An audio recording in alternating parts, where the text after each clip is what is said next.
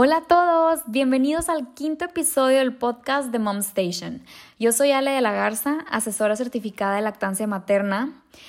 Y hoy estoy demasiado contenta de recibir una invitada muy especial, que es la odontopediatra Lucrecia Salazar Quintanilla, que eh, estudió en la Universidad de Monterrey y es especialista en odontopediatra, egresada en el 2018 por la Universidad Tecnológica de México.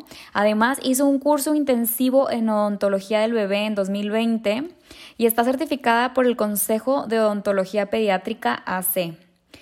Como pueden ver, es una persona súper preparada, por eso estoy muy emocionada de tenerla aquí. Está súper actualizada en todos estos temas y nos comenta que su principal misión y objetivo es fomentar la prevención y evitar la enfermedad en cada uno de sus pacientes y hacer una consulta personalizada y, divertida, que a mí la verdad me consta porque llevé con ella a Amalia y se la pasó súper bien, no hubo nada de dramas. Así que hoy vamos a platicar sobre la prevención de enfermedades en la boca en bebés desde el embarazo. Va a estar súper interesante. Quédense aquí para escuchar más. Interrumpo este podcast para contarte que doy asesorías de lactancia y diferente tipo de talleres. Para saber más información puedes visitarme en Instagram como mom.station. Quédate escuchando. Hola Lucre, ¿cómo estás? Hola Ale, muy bien. ¿Y tú? Muy bien, súper feliz de que alguien tan experta en este tema haya aceptado nuestra invitación. No, muchas gracias a ti por invitarme. Oye, pues a ver si nos puedes platicar un poco sobre este tema de la prevención del cuidado de los dientes de nuestro bebé desde el embarazo, porque creo que es algo como que bastante desconocido. Sí, este, yo creo que la verdad es algo que la mayoría de los odontopediatras que practican la prevención es lo que estamos intentando meter un poquito más a consulta, porque luego llegan las mamás eh, ya con el bebé, a lo mejor y ya dándole fórmula, ya con el biberón, intentando dejar todos esos hábitos que a lo mejor y pues pudimos haber evitado, pero por falta de información, es cuando pues vamos haciendo las compras, digamos algo así como de pánico antes de, de tener al bebé y pues ya no tenemos todas las bases para saber qué hacer o qué decidir hacer con nuestro bebé. Ok, como qué tipo de cosas así serán lo más, lo más interesante saber desde antes. Pues mira, es que ahora no sé si tú ya habías escuchado hablar sobre los primeros mil días de, del bebé, que fue un estudio que lanzó Lancet, este, y ahí es en donde entra pues el embarazo, que son los, eh, los 270 días de embarazo más o menos, ¿verdad? En un bebé a término. Entonces, lo que ahora están haciendo, pues están haciendo estudios de cómo desde el embarazo todo, pues lo que consume la mamá va directo, obviamente, al bebé. Entonces, lo que dicen del consumo de azúcar antes de los dos años y así, también abarca realmente, pues, esos mil días del bebé que entra desde el embarazo, porque sí, está súper interesante porque digamos que los genes no se modifican, pero sí se pueden ir programando. Entonces, desde que estás tú embarazada y todos esos antojos dulces, o bueno, dependiendo de cada mamá, estás pasándole como o programando unos genes a tu bebé hacia ciertos hábitos y gustos. Es por eso por lo que ahorita ya con estudios te dicen, pues sí, por eso hay gente que a lo mejor y te dice, no, yo soy súper dulcera, o sea, durante esos dos años que incluye el embarazo, se fueron haciendo todos esos gustos, ¿verdad? y bueno, también como sabemos, pues el azúcar es una droga que te hace querer consumir y consumir más. Entonces ahora imagínate que pues tu bebé se está formando y le estamos pasando pues toda esa información, ¿verdad? Sí. Wow, o sea, al principio se pasa literal desde, o sea, desde la placenta. Sí, todo se va pasando y pues la verdad es por eso que te digo, son los mil días, entra el embarazo y también pues obviamente cuando entra la lactancia materna, todo también lo que tú te estás alimentando pues es algo que le estás pasando a tu bebé a, a gustos y hábitos. Por eso también este, ahora dicen, ¿verdad? Que, que cuando ya entra, que un bebé que tuvo lactancia materna al momento de entrar a alimentación complementaria es un bebé que puede llegar a ser menos picky con los alimentos si tu alimentación fue correcta, porque la lactancia materna sabemos que tiene diferentes sabores, a diferencia de la fórmula, que siempre le vas a ver igual. Sí, exacto. Entonces, pues de eso se trata la consulta prenatal, pues irle explicando a la mamá para que tenga todas las bases de decidir qué hacer, cómo lo va a querer alimentar. Por ejemplo, también hablamos un poco del chupón, ¿verdad? Que, pues como su nombre dice, en otros países, pacificador. Entonces, ahí está pues mal mal aplicado, ¿verdad? El nombre a lo mejor porque no es algo que se debería de utilizar para simplemente eh, que tu bebé deje de llorar. Entonces también se da esa información de decir, mira, pues yo no te lo recomiendo, la única ventaja o el único pro que el chupón tiene realmente, pues es reducir un poquito el riesgo de, muerte súbita, ¿verdad? Pero tampoco está tan comprobado que el chupón lo vaya a prevenir, simplemente pues puede ser una ayudada. Precisamente ayer tuve una consulta de lactancia y me decía una mamá, pues que su bebé tiene cuatro días, ayer tenía cuatro días el chiquito, y me decía, es que, o sea, en la noche solo quiere, o sea, quiere estar pegado a mi pecho y no hay manera en la que yo lo pueda dejar acostadito y se quede tranquilo, o sea, quiere estar siempre succionando, succionando, succionando.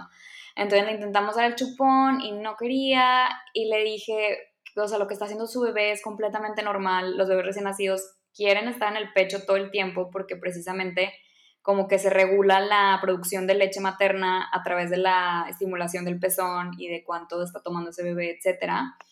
Y como que tenemos todas estas ideas culturales de que no, o sea, te lo quitas, lo acuestas, lo pones el chupón y tú puedes seguir con tu vida, pero pues la realidad es que el bebé cuando es tan pequeño necesita la succión precisamente de mamá.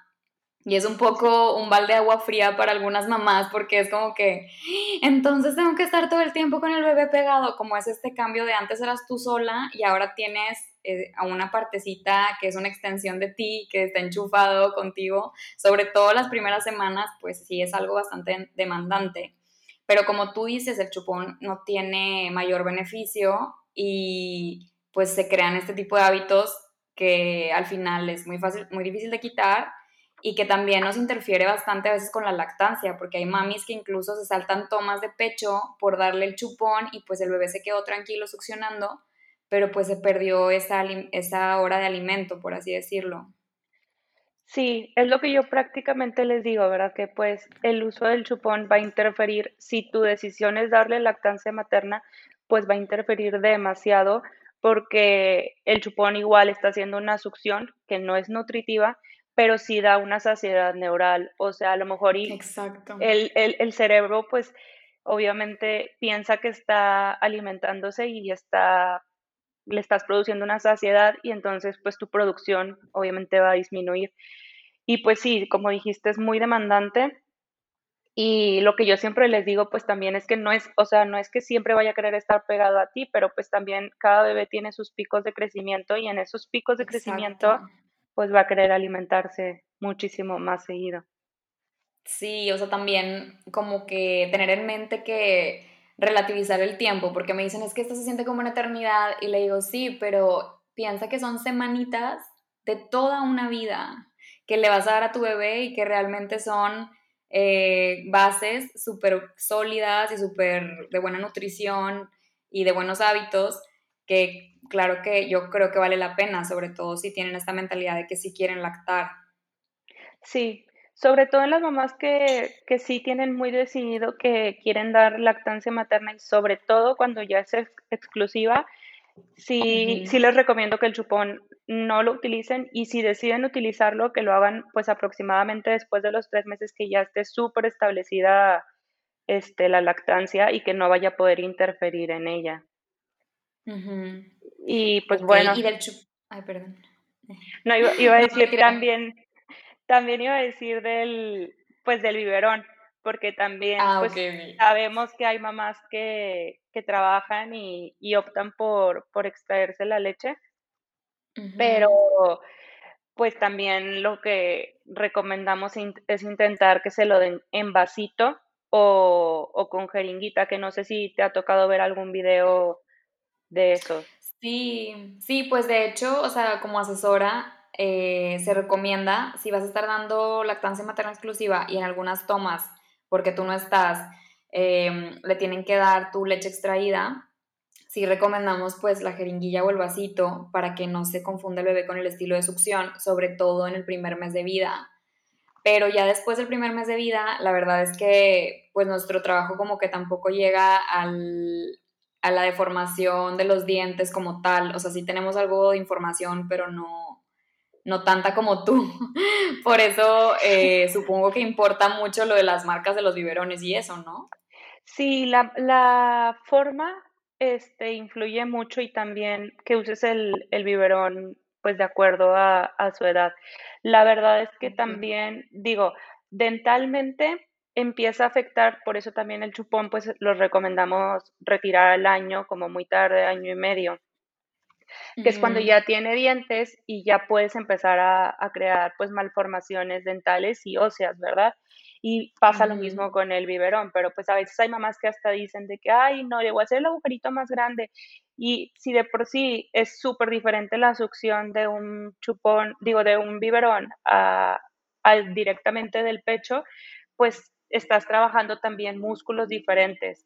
Entonces, además de que influya dentalmente, también pues tiene sus desventajas ya para iniciar la alimentación complementaria, porque pues como todo, y ese es otro tema, ¿verdad? Alimentación, pues el bebé obviamente va a aprender a masticar, o sea, no es algo que salgas innato, se va se va dando y se va dando también a conforme él va como aprendiendo a manejar los músculos. Entonces también ahí el biberón a largo plazo pues afecta porque no hace los mismos movimientos ni se trabajan los mismos músculos que cuando estás dando directamente pues del pecho. Sí, oye, pero por ejemplo, las mamás que tienen muy poco tiempo de baja maternal y sí o sí los tienen que dejar en guardería o que los cuide alguien, y, pues digamos que todas las tomas del día se las suministran en biberón. Para ellas, ¿qué mensaje les puedes dar? O sea, ¿no hay esperanza de apoyar? Sí, sí hay. Como que qué otros ejercicios se pueden hacer para estimular esos músculos o, o como qué tan en desventaja están. Pues digamos que no tanto, te digo, dependiendo de qué tanto tiempo le estemos dando el biberón. O sea, si estamos dando biberón, pues obviamente mientras estás trabajando, pero en casa estamos haciéndolo directamente del pecho, pues a lo mejor y se compensa un poco. Digo, tampoco ah, vamos a decir que un bebé que usa biberón no va a poder alimentarse, pero a la larga, como que esos niños tienden más a, hacer eh, piqui con los alimentos, porque se tardan un poquito más en, en hacer movimientos. Y claro que hay sus excepciones. O sea, una de mis mejores amigas que fue la, es lactancia materna exclusiva, a libre demanda, todo súper bien, cero chupón, mil mordederas y todo, y su niña pues batalló para, para aprender a, a, comer, ¿verdad? O sea, cuando pues la ciencia te dice que va a ser mucho más sencillo, pues claro que como te digo, no todo es una regla, solo es una probabilidad y también, pues, desgraciadamente en México, pues la prevención y la educación en estos temas yo creo que apenas está como comenzando y a hacer boom. Entonces, obviamente en las guarderías, pues, no te van a aceptar la jeringuita, ¿verdad? Ellos se lo van a dar como sea, pues, mucho más sencillo para ellos. Entonces, como que apenas está trabajando eso. Sí, totalmente de acuerdo. También lo del tema del azúcar en los niños de menos de dos años. Yo cuando pues tuve a mi bebé y todo, que empezó a comer, todo mundo le quería ofrecer dulces, un pedacito de chocolate, y yo me ponía como loca de que no, y me veían como exagerada, o sea, como que de verdad falta demasiada concientización de este tema, porque piensan que somos como los bichos raros. y, y, tú tratas de, de citar a la OMS y tú tratas de citar estudios y te ven todavía como más rara y es súper difícil. Incluso me costó trabajo con mi esposo porque eh, a mí fue la que me tocó como investigar todo esto, como de que qué tipo de alimentación le vamos a dar y por qué y todo, porque él estaba muy cargado de trabajo esos meses. Y de repente cuando sí estaba con nosotras en la casa y él le quería ofrecer alimento con azúcar añadida o así, me veía que me ponía como loca, me decía, pero es que, Ale, no pasa nada. Y yo, no, es que sí. y ahorita, gracias a Dios, ya me apoya bastante más, pero siempre es una lucha. Siempre a donde vas. Las piñatas están llenas de muchas cosas que no debería. Sí, y fíjate que, no, o sea, no eres la única. En mi casa, este, pues yo soy, bueno, sí, mis hermanos eh, son del área de la salud, pero no ejercieron ninguno de los dos. Entonces, yo sí, pues me seguí eh, pues educando, hice la especialidad y seguí tomando cursos y sí me ven como el bicho raro. Mi mamá hasta me dice, pues tú comiste azúcar literal el día que cumpliste el año y no te pasó nada. Y yo, o sea, es que, pues sí, exactamente, ese es el problema que pensamos, ¿verdad? Ay, antes no pasaba nada y mira, tú estás súper bien y yo estoy súper bien y todo el mundo está súper bien, pero a lo mejor y... Y hay personas que no, y además pues ahorita como ya se hacen mucho más estudios, ya hay como la base de, por, de poder como querer educar y la gente sí te ve como, claro que no, no va a pasar nada. En mi casa no hay bebés, bueno, tengo sobrinos, pero de primas. Y apenas mi, mi hermano se acaba de casar y está embarazada, pues mi cuñada. Y yo intento así de que desde ahorita como que irle educando, pero luego llegan los abuelitos y como tú dices de que, ay, no pasa nada, claro que sí le vas a poder dar dulces. Y yo de que no, es que, ay, no pasa nada el chupón. y, y, pues sí, o sea, es un tema. Y sí te ven como que, ay, no pasa nada, de que, y todavía yo a veces le digo a mi papá como bromeando, de que ni siquiera todo lo que gastaste en mi, educación para que me digas que no pasa nada y no me creas, ¿verdad? Pero... Sí, no, está. Pero es que incluso a mí me ha tocado, Lucre, de que yo vivía en la Ciudad de México y mi pediatra ya, mega prolactancia, iba con una gastropediatra para apoyarme con la alimentación complementaria de Amalia, que está súper actualizada. Entonces, ella misma me decía nada de azúcar, o sea, como todo lo, lo más nuevo de la ciencia, ¿no? Llego acá y me recomendaron un pediatra, fui y me recomendaba de snack darle a Amalia de 8 meses, o sí, tenía como 7 meses, darle de snack galletas marías. Y yo, mmm, esto me ha dicho mi pediatra de allá que lo evitara hasta los dos años.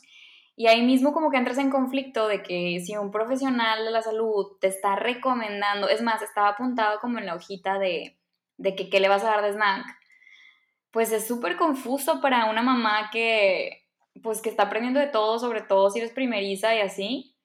Al final decidí cambiarme de pediatra por otras razones, o sea, fue, fueron varias cosas, pero te das cuenta cómo eh, hay tanta diferencia de opinión incluso en, en el sector de salud o gente que pues ya prefirió no especializarse o no investigar tanto de las nuevas cosas de la alimentación, pero sí impacta.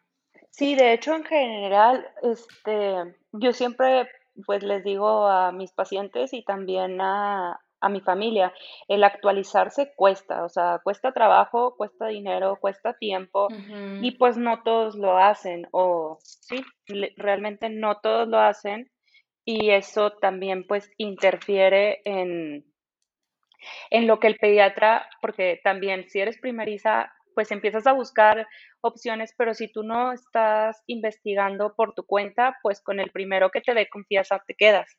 Y no significa que sea el mejor o que te vaya a dar la mejor información, simplemente pues no sabes ni siquiera pues por dónde buscarle. Y eso pues sí, sí, afecta como dices de que tú nada más a lo mejor y porque tu pediatra de allá te, te, fue educando de una manera y al momento de llegar acá no, no coincidía, pero muchas veces pues se quedan ahí. Inclusive me han tocado pacientes que me dicen que su pediatra le dijo que tenía caries por la lactancia materna, cuando pues no es por la lactancia, sí. o sea, es por la higiene, por, por, la alimentación, porque pues ya tiene dientes, ya pasaron los seis meses, ya empezó con alimentación complementaria, no, no tendrían por qué echarle la culpa a la lactancia, ¿verdad? Pero ahí entra donde dices, se lo dijo su pediatra, o el pediatra que le dice que no, llévala al dentista hasta los seis y claro que pues la mamá le hace caso porque es el pediatra y, y ya es cuando llegan pues a veces con caries destruidas o a veces llegan muy muy sanos, pero pues a lo mejor ya un poquito más tarde cuando pudimos haber tratado prevención y hábitos desde pues mucho más pequeños. Sí, estamos muy vulnerables, eh, o sea, ya en el plan, te digo como mamás, de pues lo que te digan a veces te lo crees porque pues es lo que, es lo que te dice la persona que está con bata blanca, ¿verdad? Pero sí está padre informarnos un poco por nuestra cuenta para al menos decidir qué queremos y encontrar a alguien con esas cualidades. Sí, y, y pues yo creo que México apenas está comenzando con, con todo esto, porque la verdad, digo, en todos los países se batalla también, pues, no sé, por ejemplo, lo de cantidades de pasta o qué pasta usar en tu bebé. La misma, la misma mercadotecnia te lo vende lo contrario a que pues lo que la ciencia te está diciendo o lo que el, eh, no sé, el pediatra, el odontopediatra te están diciendo, compra esta pasta y tú vas al súper y la pasta dice mayores de seis años. Entonces ya entra a lo mejor y tu duda de, ¿y estará bien y estará mal? Y digo, es algo que se está tratando de, de quitar porque pues eso obviamente igual te puede crear a ti algún conflicto de por qué el envase dice eso, ¿verdad? sí. Sí, es algo que pues apenas como que yo creo que con tiempo en un futuro esperemos que, que ya no, no pase esto.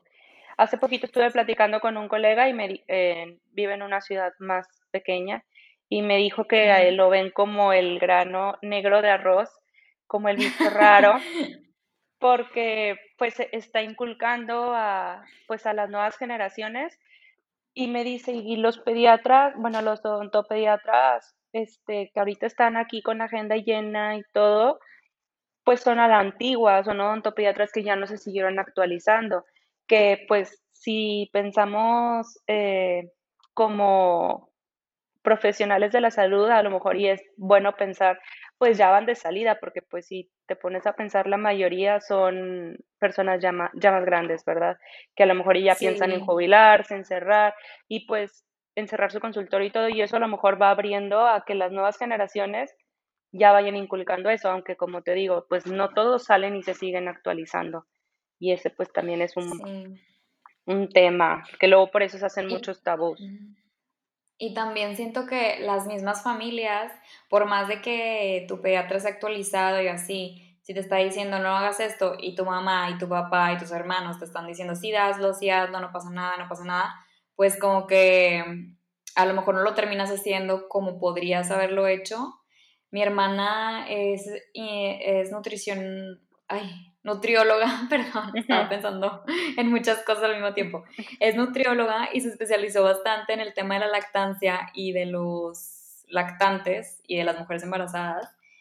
Y me explicaba eso el otro día, de que es realmente un tema integral. O sea, la nutrición no queda nada más en si estás delgado o no. O sea, es bienestar integral. Y ahorita hablando contigo lo compruebo bastante porque pues claro, todo el tema de la boca y de los cuidados tiene que ver 100% con qué estás comiendo, al igual que muchísimas otras enfermedades que nos dan por culpa a lo mejor de, del sobrepeso o la obesidad.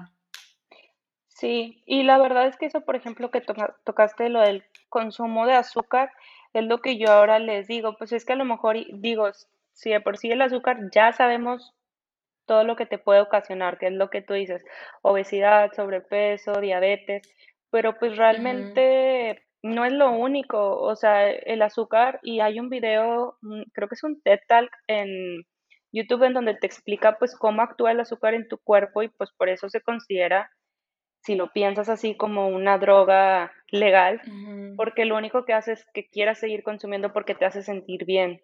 Y pues todo, como sabemos, en exceso es malo. Tampoco estamos diciendo que nunca vas a consumir azúcar, pero pues sí a lo mejor intentar alargar el, el la ingesta, ¿verdad? Porque pues un bebé no sabe lo que, no sabe a lo que sabe si no se lo das a probar.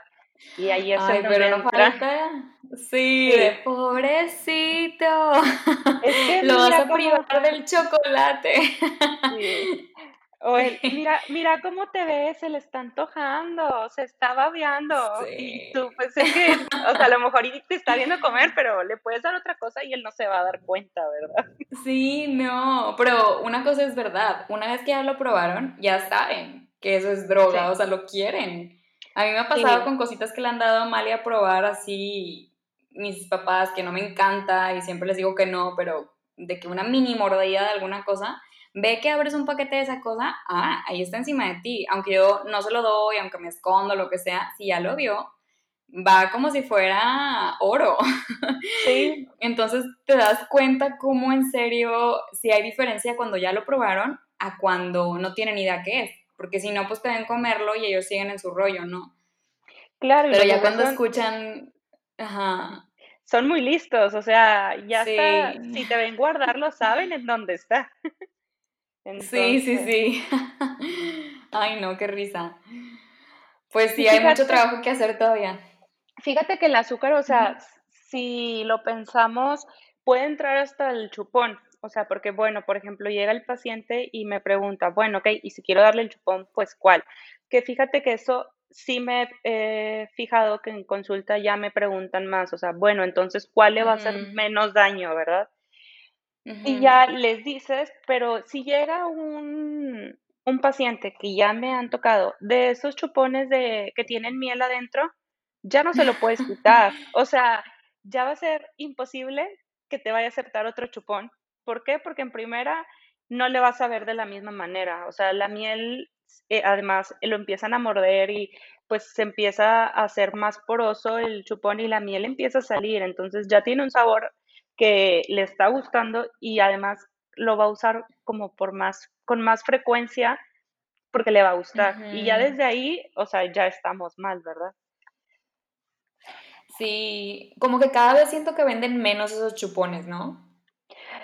Sí, cada vez los venden menos, pero fíjate que la vez pasada fui este, a una farmacia y me di cuenta que había unos de los que te dicen chupón ortopédico y pues me, me, puse a verlo y tenía miel, o sea, tenía miel por dentro, pero te lo estaban vendiendo pues ortopédico y a lo mejor y pues las mamás dicen este, o sea, sí siento que los venden menos, pero a veces creo que, que los intentan esconder o no sé, digo, nada más los he visto una en un lugar, ¿verdad? Pero pues si ya hay en uno, quién sabe si, si existan más, ¿verdad?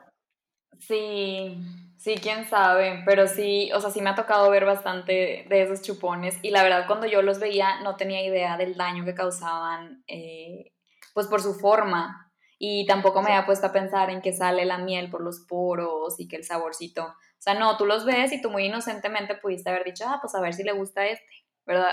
Sí, exacto. y no, ajá. Sí, y además pues la miel antes del primer año también tiene sus riesgos en, en bebés y de verdad debería yo creo que de prohibirse su venta, pero pues son cosas que yo creo que se va a tardar mucho tiempo en, en quitar del mercado. Igualmente los eh, las cremitas de Nenedent y Canca y ah, todas estas para la decisión pues ya está comprobado y no te las recomiendan y están prohibidas, pero pues su venta todavía está, entonces... No, y a mí, fíjate que, o sea, estoy en varios grupos de mamás porque me ha tocado, no sé, ir a una clasita con Amalia a un lado y luego a otro, entonces estamos en varios chats y me ha tocado varias mamás que dicen, oigan, consejos para la dentición, mi bebé se siente mal, ¿no? Y pues una pone, no, que una mordedera, no, que no sé qué, y la otra, neneden, oye, todo el mundo sabemos ya que, que no, o sea, si estamos yendo con un pediatra que ya nos está explicando que no, y no falta la que le sigue dando porque su cuñada hace unos años le dio a sus hijos y no pasó nada.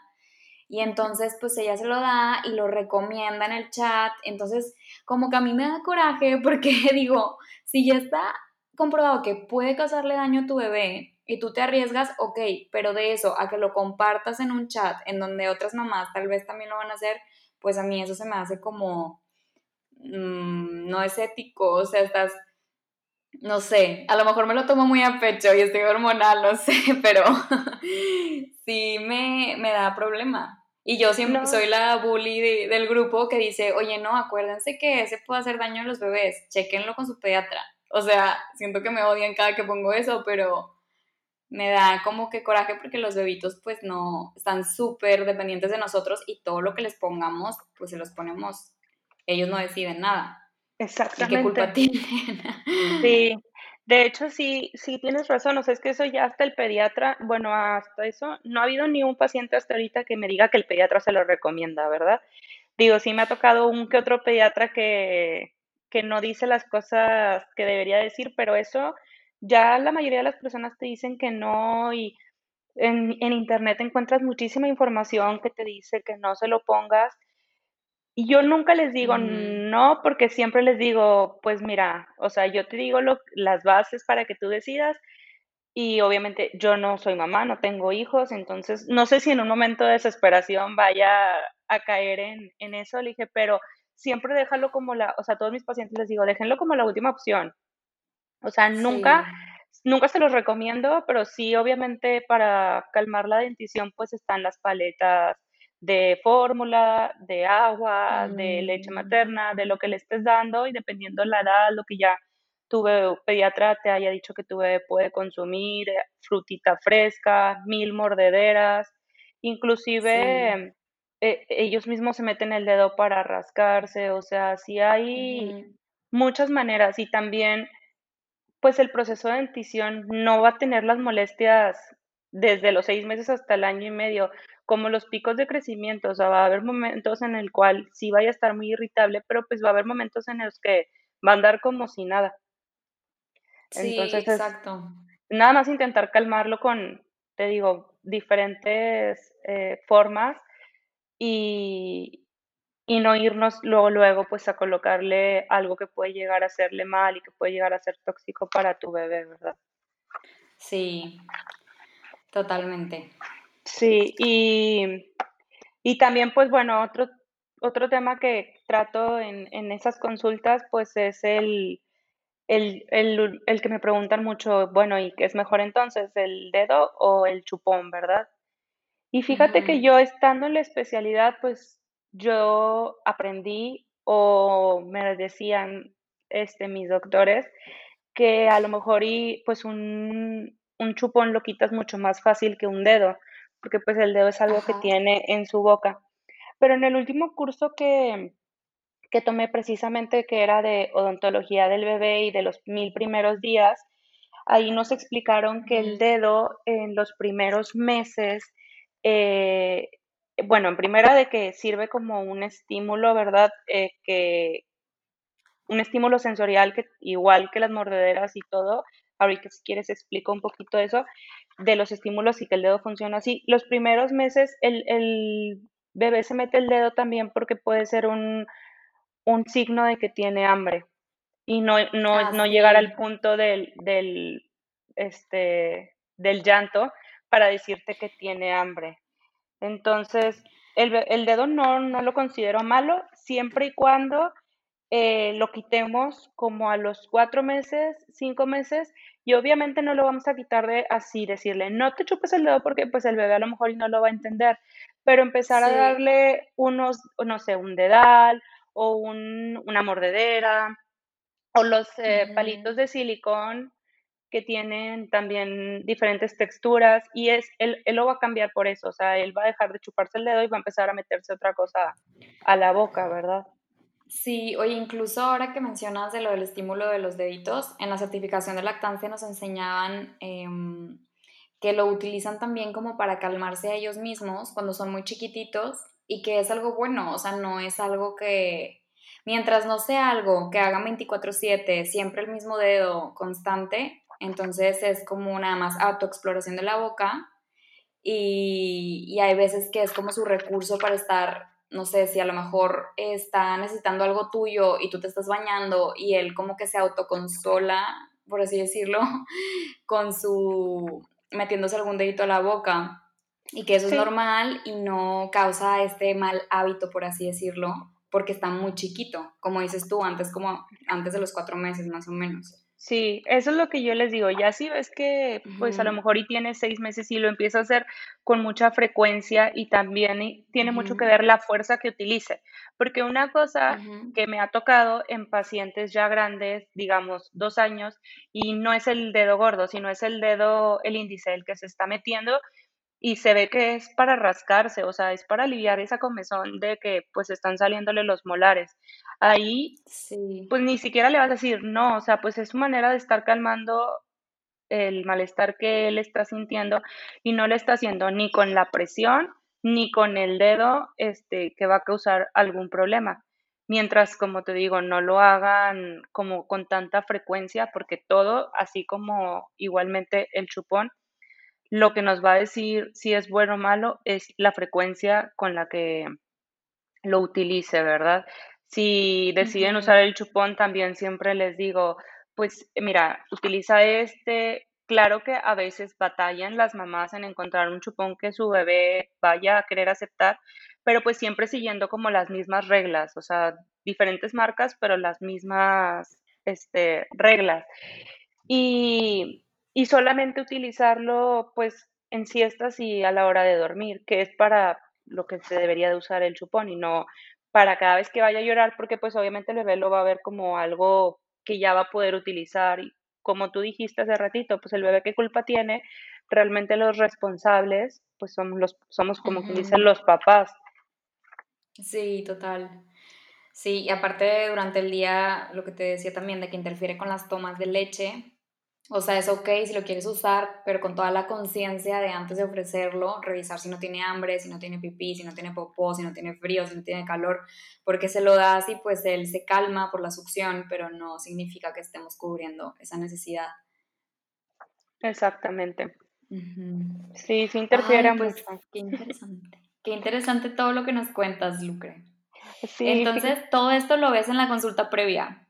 Sí, eso lo intento dar en la consulta de embarazo y siempre como que siempre me preguntan qué meses pues recomiendas que vayan. La verdad yo creo que el segundo trimestre es ideal porque es cuando la mamá ya se siente bien, no está pasando los malestares que muchas pasan en el primer trimestre y ya está empezando a ver qué comprar. O sea, ¿qué es lo que te digo?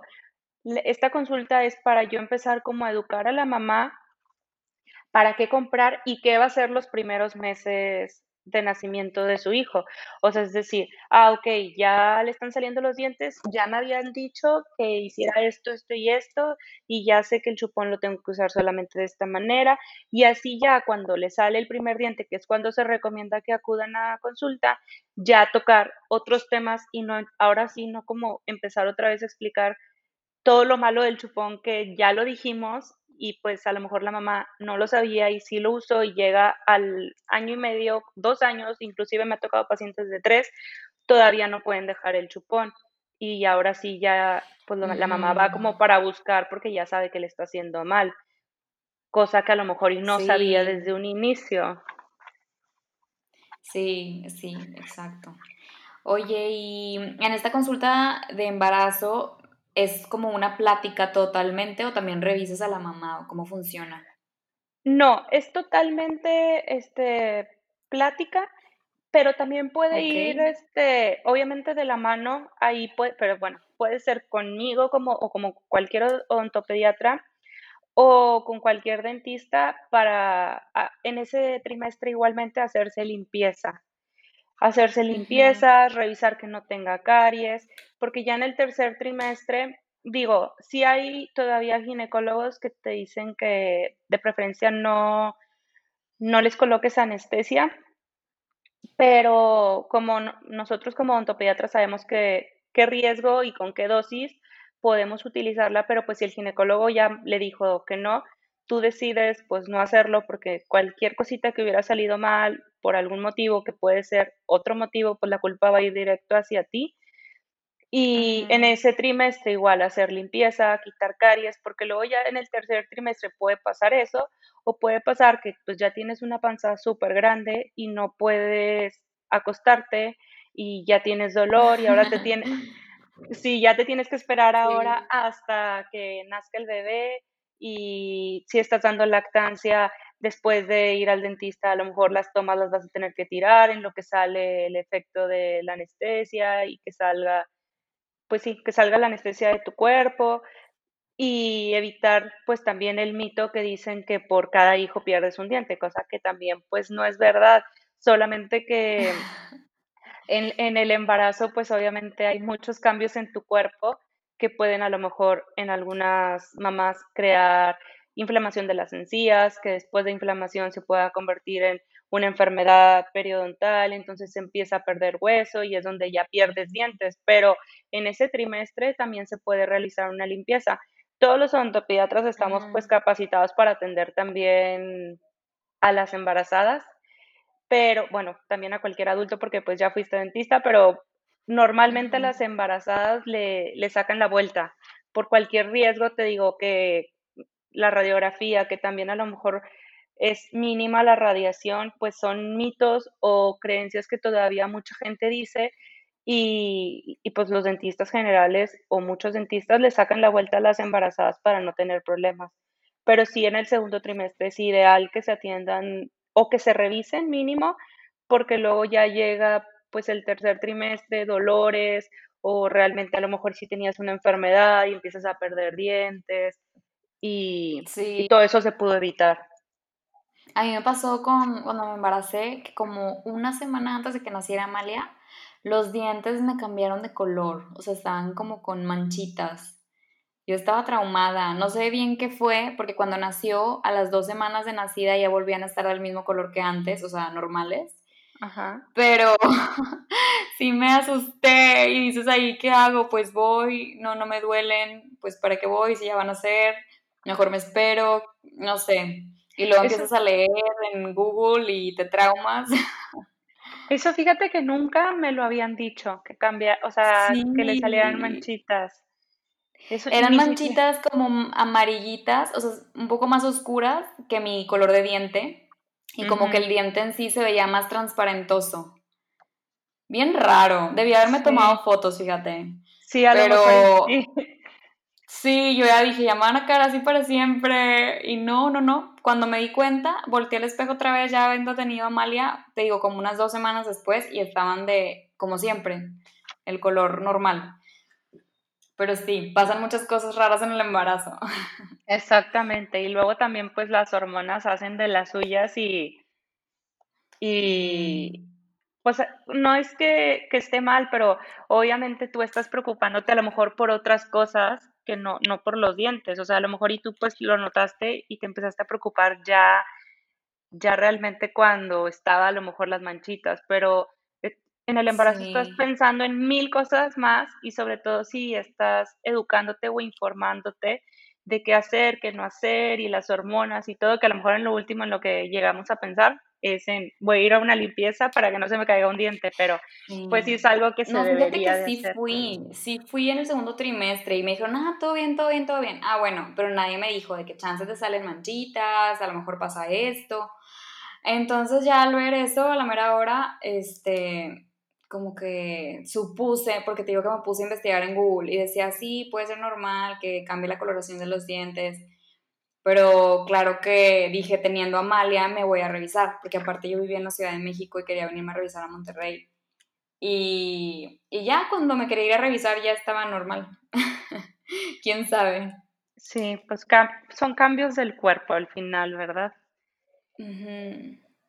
Ay, Lucre, pues muchísimas gracias por toda esta información. Yo creo que nos dejas muy picadas como para, sí, como futuras mamás, irse a informar bien sobre qué decisiones se pueden tomar, estar conscientes de los daños o beneficios que tiene cada cosa y, tomar decisiones informadas. Sí, exactamente. Yo creo que fíjate que, como lo dije en un inicio, la base es pues empezar a informarnos un poquito más eh, previo al embarazo y de eso pues se trata esta consulta, así como vamos al ginecólogo para que te vaya informando y que te vaya diciendo a lo mejor qué es lo que tienes que hacer con tu bebé, de la lactancia, del colecho, etcétera, pues intentar educarnos también en esa parte, ¿verdad? A lo mejor hay cosas que se pueden prevenir y, pues yo creo que la mayoría de, de lo que queremos los odontopediatras, pues no es tratar caries, sino prevenir cualquier enfermedad y, y que no existan esas enfermedades. Pero pues como son difíciles de erradicar de jalón, pero pues es algo que a la larga yo creo que a la mayoría de los dentistas nos gustaría eso, que todo fuera prevención y obviamente son citas mucho más fáciles, no, no tanto para mí, sino para también la mamá, los hijos, o sea, no es lo mismo que llegue un paciente a limpieza y colocación de fluoruro a que llegue un paciente con dolor, ya con caries, por no habernos educado y no haber ido pues en el tiempo correcto. Ok, sí, totalmente cierto y yo creo que sí es escucharte, sí abre los ojos como para estar atentas y tratar de evitarle ciertos malestares a nuestros hijos. Así que está buenísimo. Sí, pues muchas gracias pues por invitarme. Nombre a ti por estar aquí con nosotros. Te mando un abrazo y a ver si pasando todo esto nos vemos. Claro que sí. Muchas gracias, Ale. Y pues cualquier duda. Gracias a ti, Lucre. Gracias. Ay, sí, ¿dónde te pueden encontrar? Si nos puedes decir para, ah. para si alguien te quiere buscar. Pues eh, mi consulta privada está aquí en Monterrey. En redes sociales me pueden encontrar como dra.lucre Salazar y en Facebook igual doctora Lucrecia Salazar. Perfecto. Y ahorita estás dando consultas en línea, ¿no? Vi por ahí en tu Instagram. Sí, ahorita estoy dando consultas en línea precisamente preventivas, em, ya sea desde bebés, embarazo o por algún motivo no has llevado a tu hijo al odontopediatra y ya tiene cuatro años, quieres saber si se está lavando bien los dientes, todo eso se hace y cuando todo esto termine, que esperemos y sea pronto, pues ya terminar todo con un diagnóstico ya en consulta para ver si, si todo está bien en boca, ¿verdad? Porque pues en línea no se puede hacer realmente un diagnóstico tal cual, pero pues sí se puede dar toda esa platiquita que nos echamos en la primera consulta, papás, mm, hijos y ontopediatra, dependiendo de la edad del niño, de, de tips, de higiene, dependiendo de la edad de la lactancia, chupón, biberón, qué hacer, qué no hacer, qué dulces comer, qué dulces no comer, todo eso pues se toca en, esa consulta en línea. Perfecto, no, pues buenísimo. Entonces ya tienen por ahí tu contacto y de verdad otra vez muchas gracias por estar aquí compartiendo esta información y nos vemos pronto, Lucre. Muchas gracias, Ale, nos vemos pronto. Bye, hasta luego, gracias a ti.